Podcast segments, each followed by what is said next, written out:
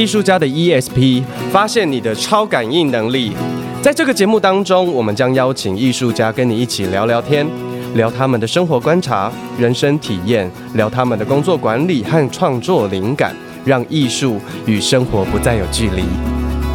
哎，艺术家到底在想什么？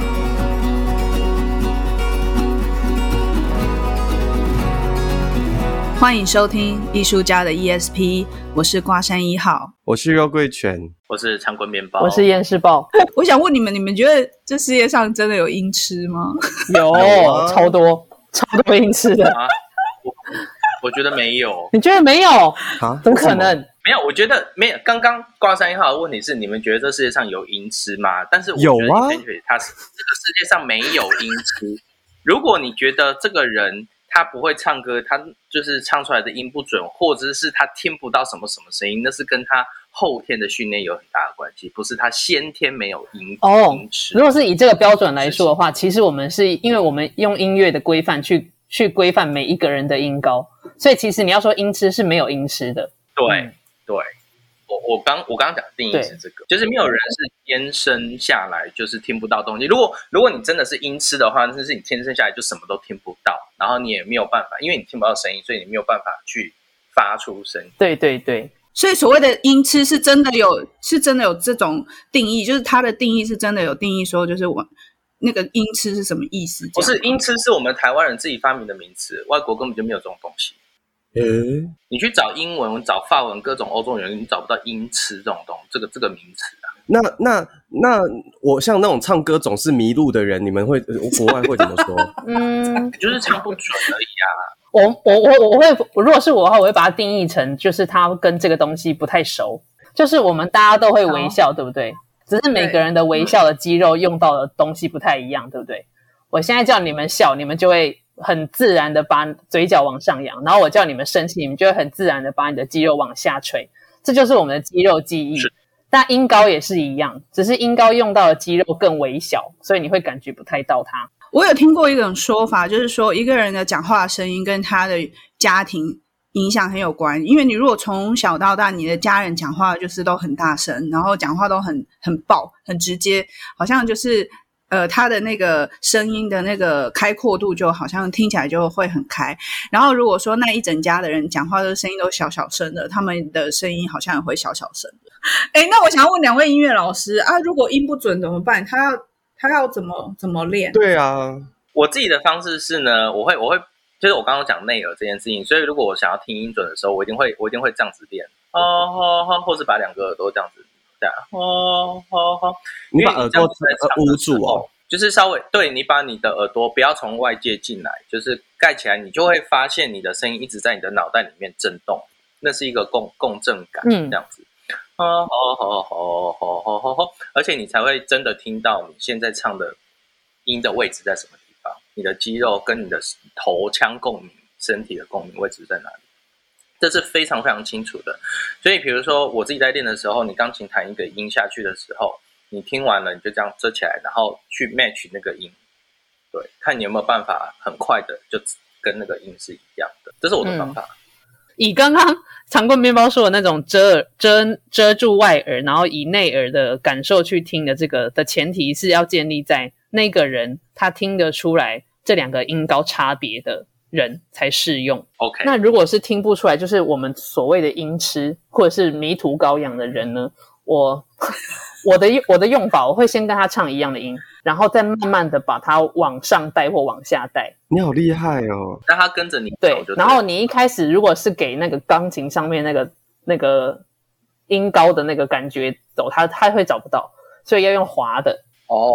例如说，可能我唱的是啦，可是他唱一直唱啦，我就要跟他唱啦，先滑上去，然后这个滑的 range 呢，就是这个范围要越宽。他他就会感觉到，哎呦，他的肌肉好像要慢慢的用力了，或者是慢慢的放松了。哦哦，他就会觉得说，哦，原来他这个音高要用到这么多的力。所以就是当你他你好不容易把他带到他正确的家的时候，然后你就教他不要唱，先停掉，然后呢，记住刚刚的身体位置，然后吸气直接唱到那个音，看他会不会还是在那个原来的音高上。所以他还是得要用身体的记忆来记这个。唱歌的感觉。其实其实听起来就是，如果那个音高不准，是因为他唱歌使用的肌肉的位置是不熟悉的。就比如说，有一些人他讲话，就我们说比较懒的话，讲话就是声音会比较轻啊，比较虚啊什么的这种的。然后跟跟他可能呃呃讲话中气十足的人，他讲话运用的肌肉也很不一样。那那你会觉得呃学合唱的人的个性跟学声乐的个性是很截然不同的吗？因为我觉得我一直觉得声音是身体。很重要的一个辨识，就是以前我记得以前我们老师有说，一个声音好的演员，他的身体一定很好。嗯，然后我也我也觉得，因为你声音好，表示你刚刚那个常规面包讲，就是你全身共鸣你都有用到，表示你就全身都很很舒畅、很流动，所以你才会你的声音才会这么的好。嗯、那像我观察到，就是学声乐的人啊，他们真的就是生气也。不怕全世界人知道，不爽爽，然后就是我觉得其实跟他们工作有时候也也会有点紧张，那紧张是那个一下子情绪来的时候，你就会哦，就是没有收敛，收敛这两个字就好像不在他们的字典里。就我会很羡慕他们，就是他们想要什么，他们会大声的说出来。嗯，然后反观我觉得合唱合唱团就是真的像你讲，好像呃和谐，以和谐为主，以大局为重。就你的观察，是不是学这两个部分的个性也很不一样？很不一样啊！其实，呃，其实我觉得，以我自己跟长棍面包来说，我们的个性应该也不太一样。为什么呢？因为我们以学声乐来说，我们没有，我们没有乐器，我们没有东西挡在前面。对，我们甚至连那种小长笛、短笛这么小的东西都没有，我们都没有。我们只能用我们肉体去面对所有的观众跟所有的曲子。好了。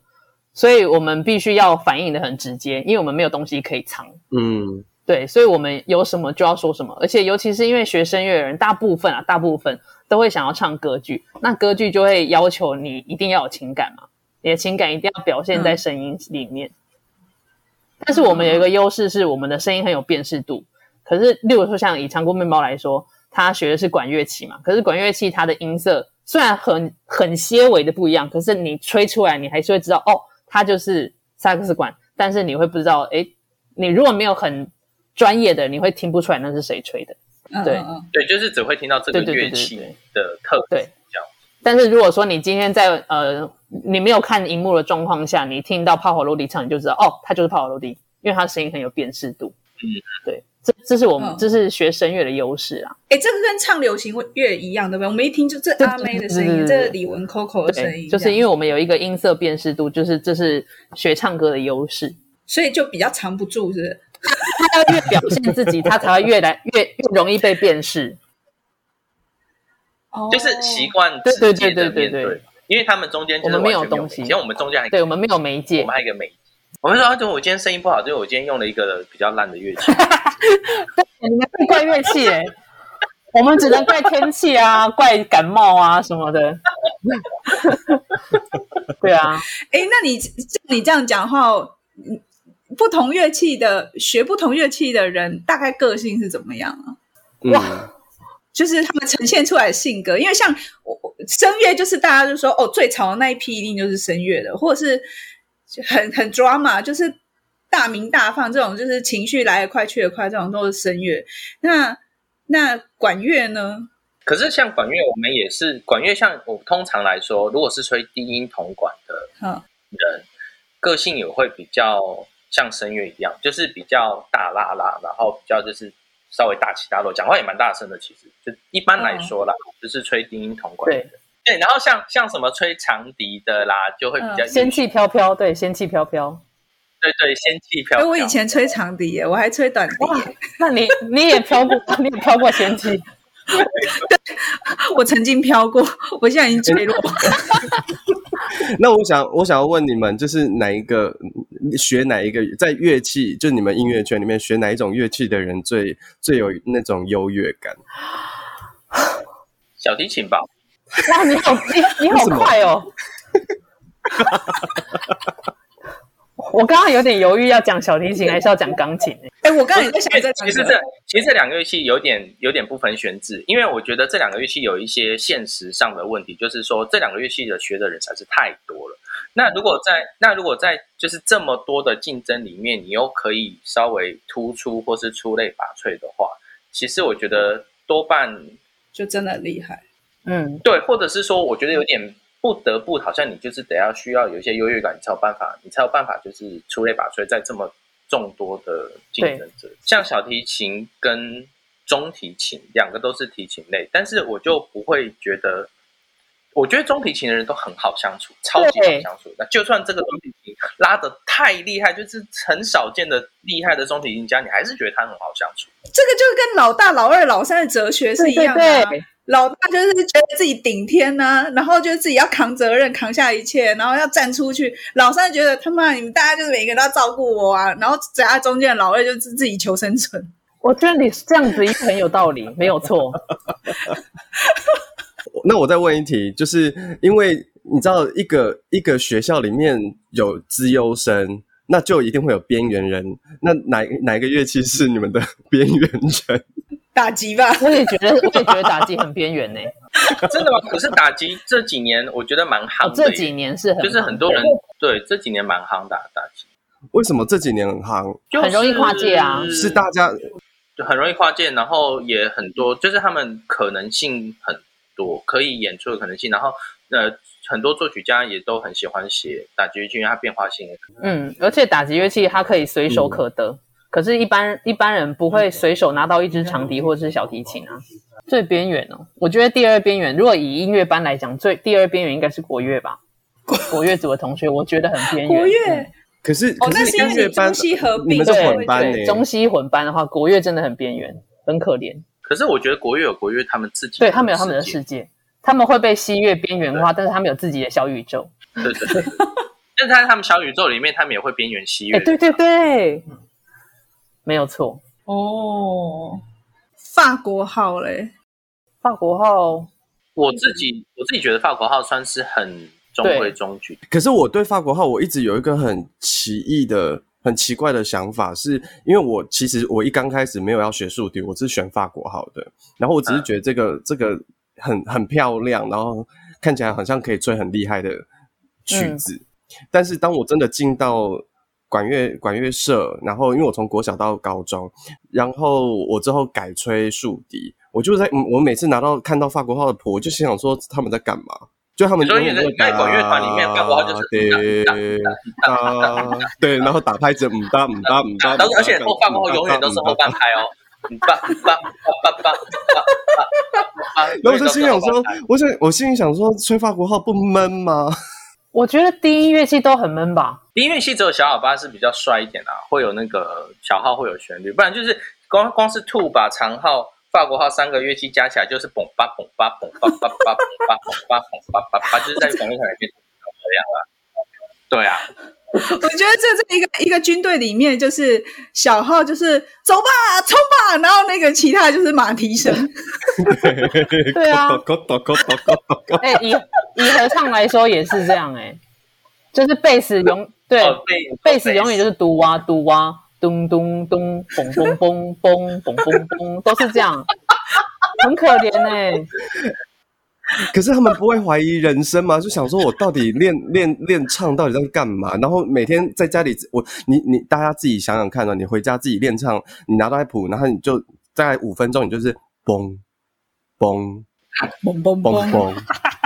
嘣嘣嘣嘣嘣嘣嘣嘣嘣嘣！对，但是我觉得要看每个人的 每个人的那个啦情绪啦，因为你知道有一些人就会觉得说啊，我练那么少的音，我一样可以上台，我干嘛要那么辛苦？但有一些呃积极上进的人就会觉得说啊，我唱的好无聊哦，他想要挑战那种比较难的。对对，这确实是确实是，就是每个人想法不太一样，这是真的。但管乐世界，对啊，有些人想要演男女主角，有些人只想当一棵树。所以不太一样，对啊。我觉得你比喻蛮好，因为我刚是想说，如果你是个懒惰虫，就去低音低音。对对对对对对对。然后很长的休止符，然后才来四个小节。没错，没错。哎、欸，我觉得，我觉得我们刚刚说了很多关于音准的问题，然后我现在想要问大家，这是这是我常年的困扰，就是节奏哦，就是就是到底要怎么样昂在节奏上面，就是就是四四拍，就是正正拍的这个我还 OK，但我最怕遇，我以前最怕遇到六八拍。然后我们在继续往下前讲之前，可不可以请两位老师跟我们的观听众解释一下什么叫做六八拍？简单的说呢，比如说四四拍，节就我们把节奏感大致分成两种感觉，嗯、一种感觉叫做叫做二分法的感觉，就是嗯啊嗯啊嗯啊嗯啊嗯，就是我们刚刚那个嘣梆嘣梆嘣梆梆梆嘣，这是两拍的感觉吧？就是一二一二一二。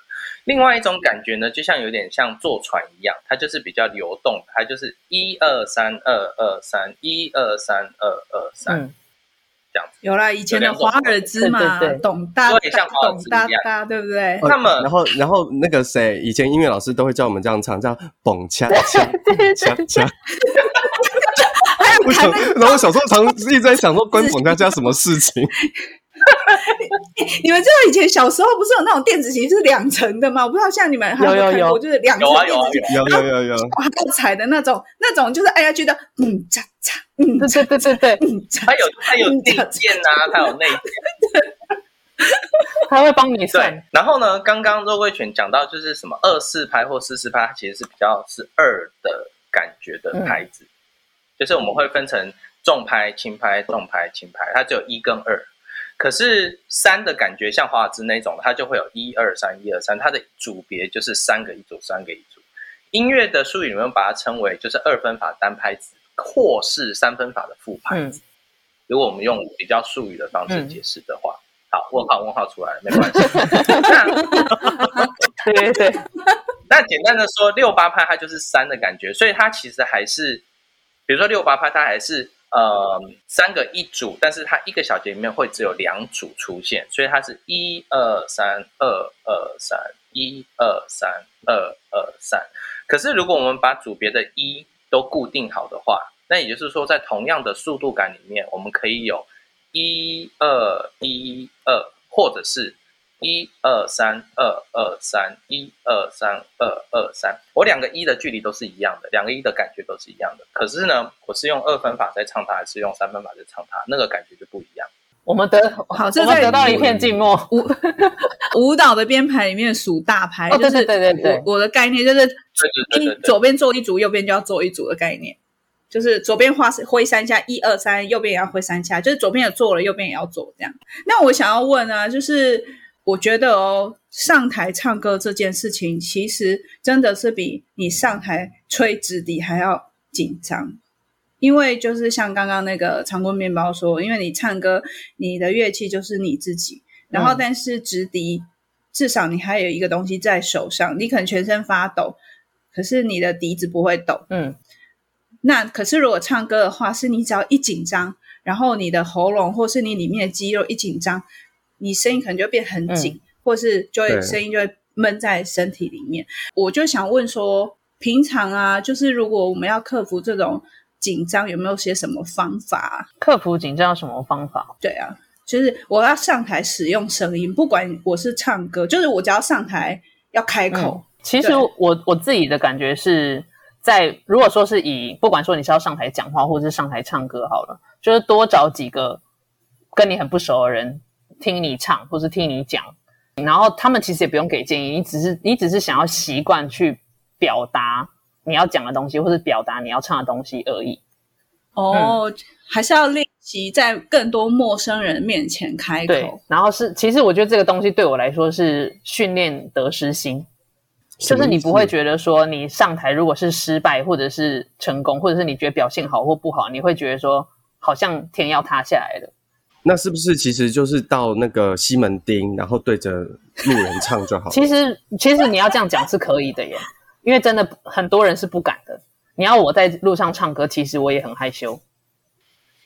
但是，但是我觉得这件事情蛮 tricky，就是有的时候他会有点矫枉过正。Oh, oh. 我最近就常常，就是声乐我是不知道啊，因为唱歌毕竟就是它就是一个大拉拉的事情嘛。对对对，可是。例如说像萨克斯风，有很多时候我真的是很受不了那些公园们的阿伯为什么可以在那边吹？为什么不行？因为他们从头到尾都没有正确的音啊，然后就是只有那个乐器发出像鸭子一样的声音哦，而且他们吹得很开心哦，他们吹得很开心哦，每天每个礼拜固定时间、固定地点。你可以跟他对吹啊，你从楼上吹下去给他。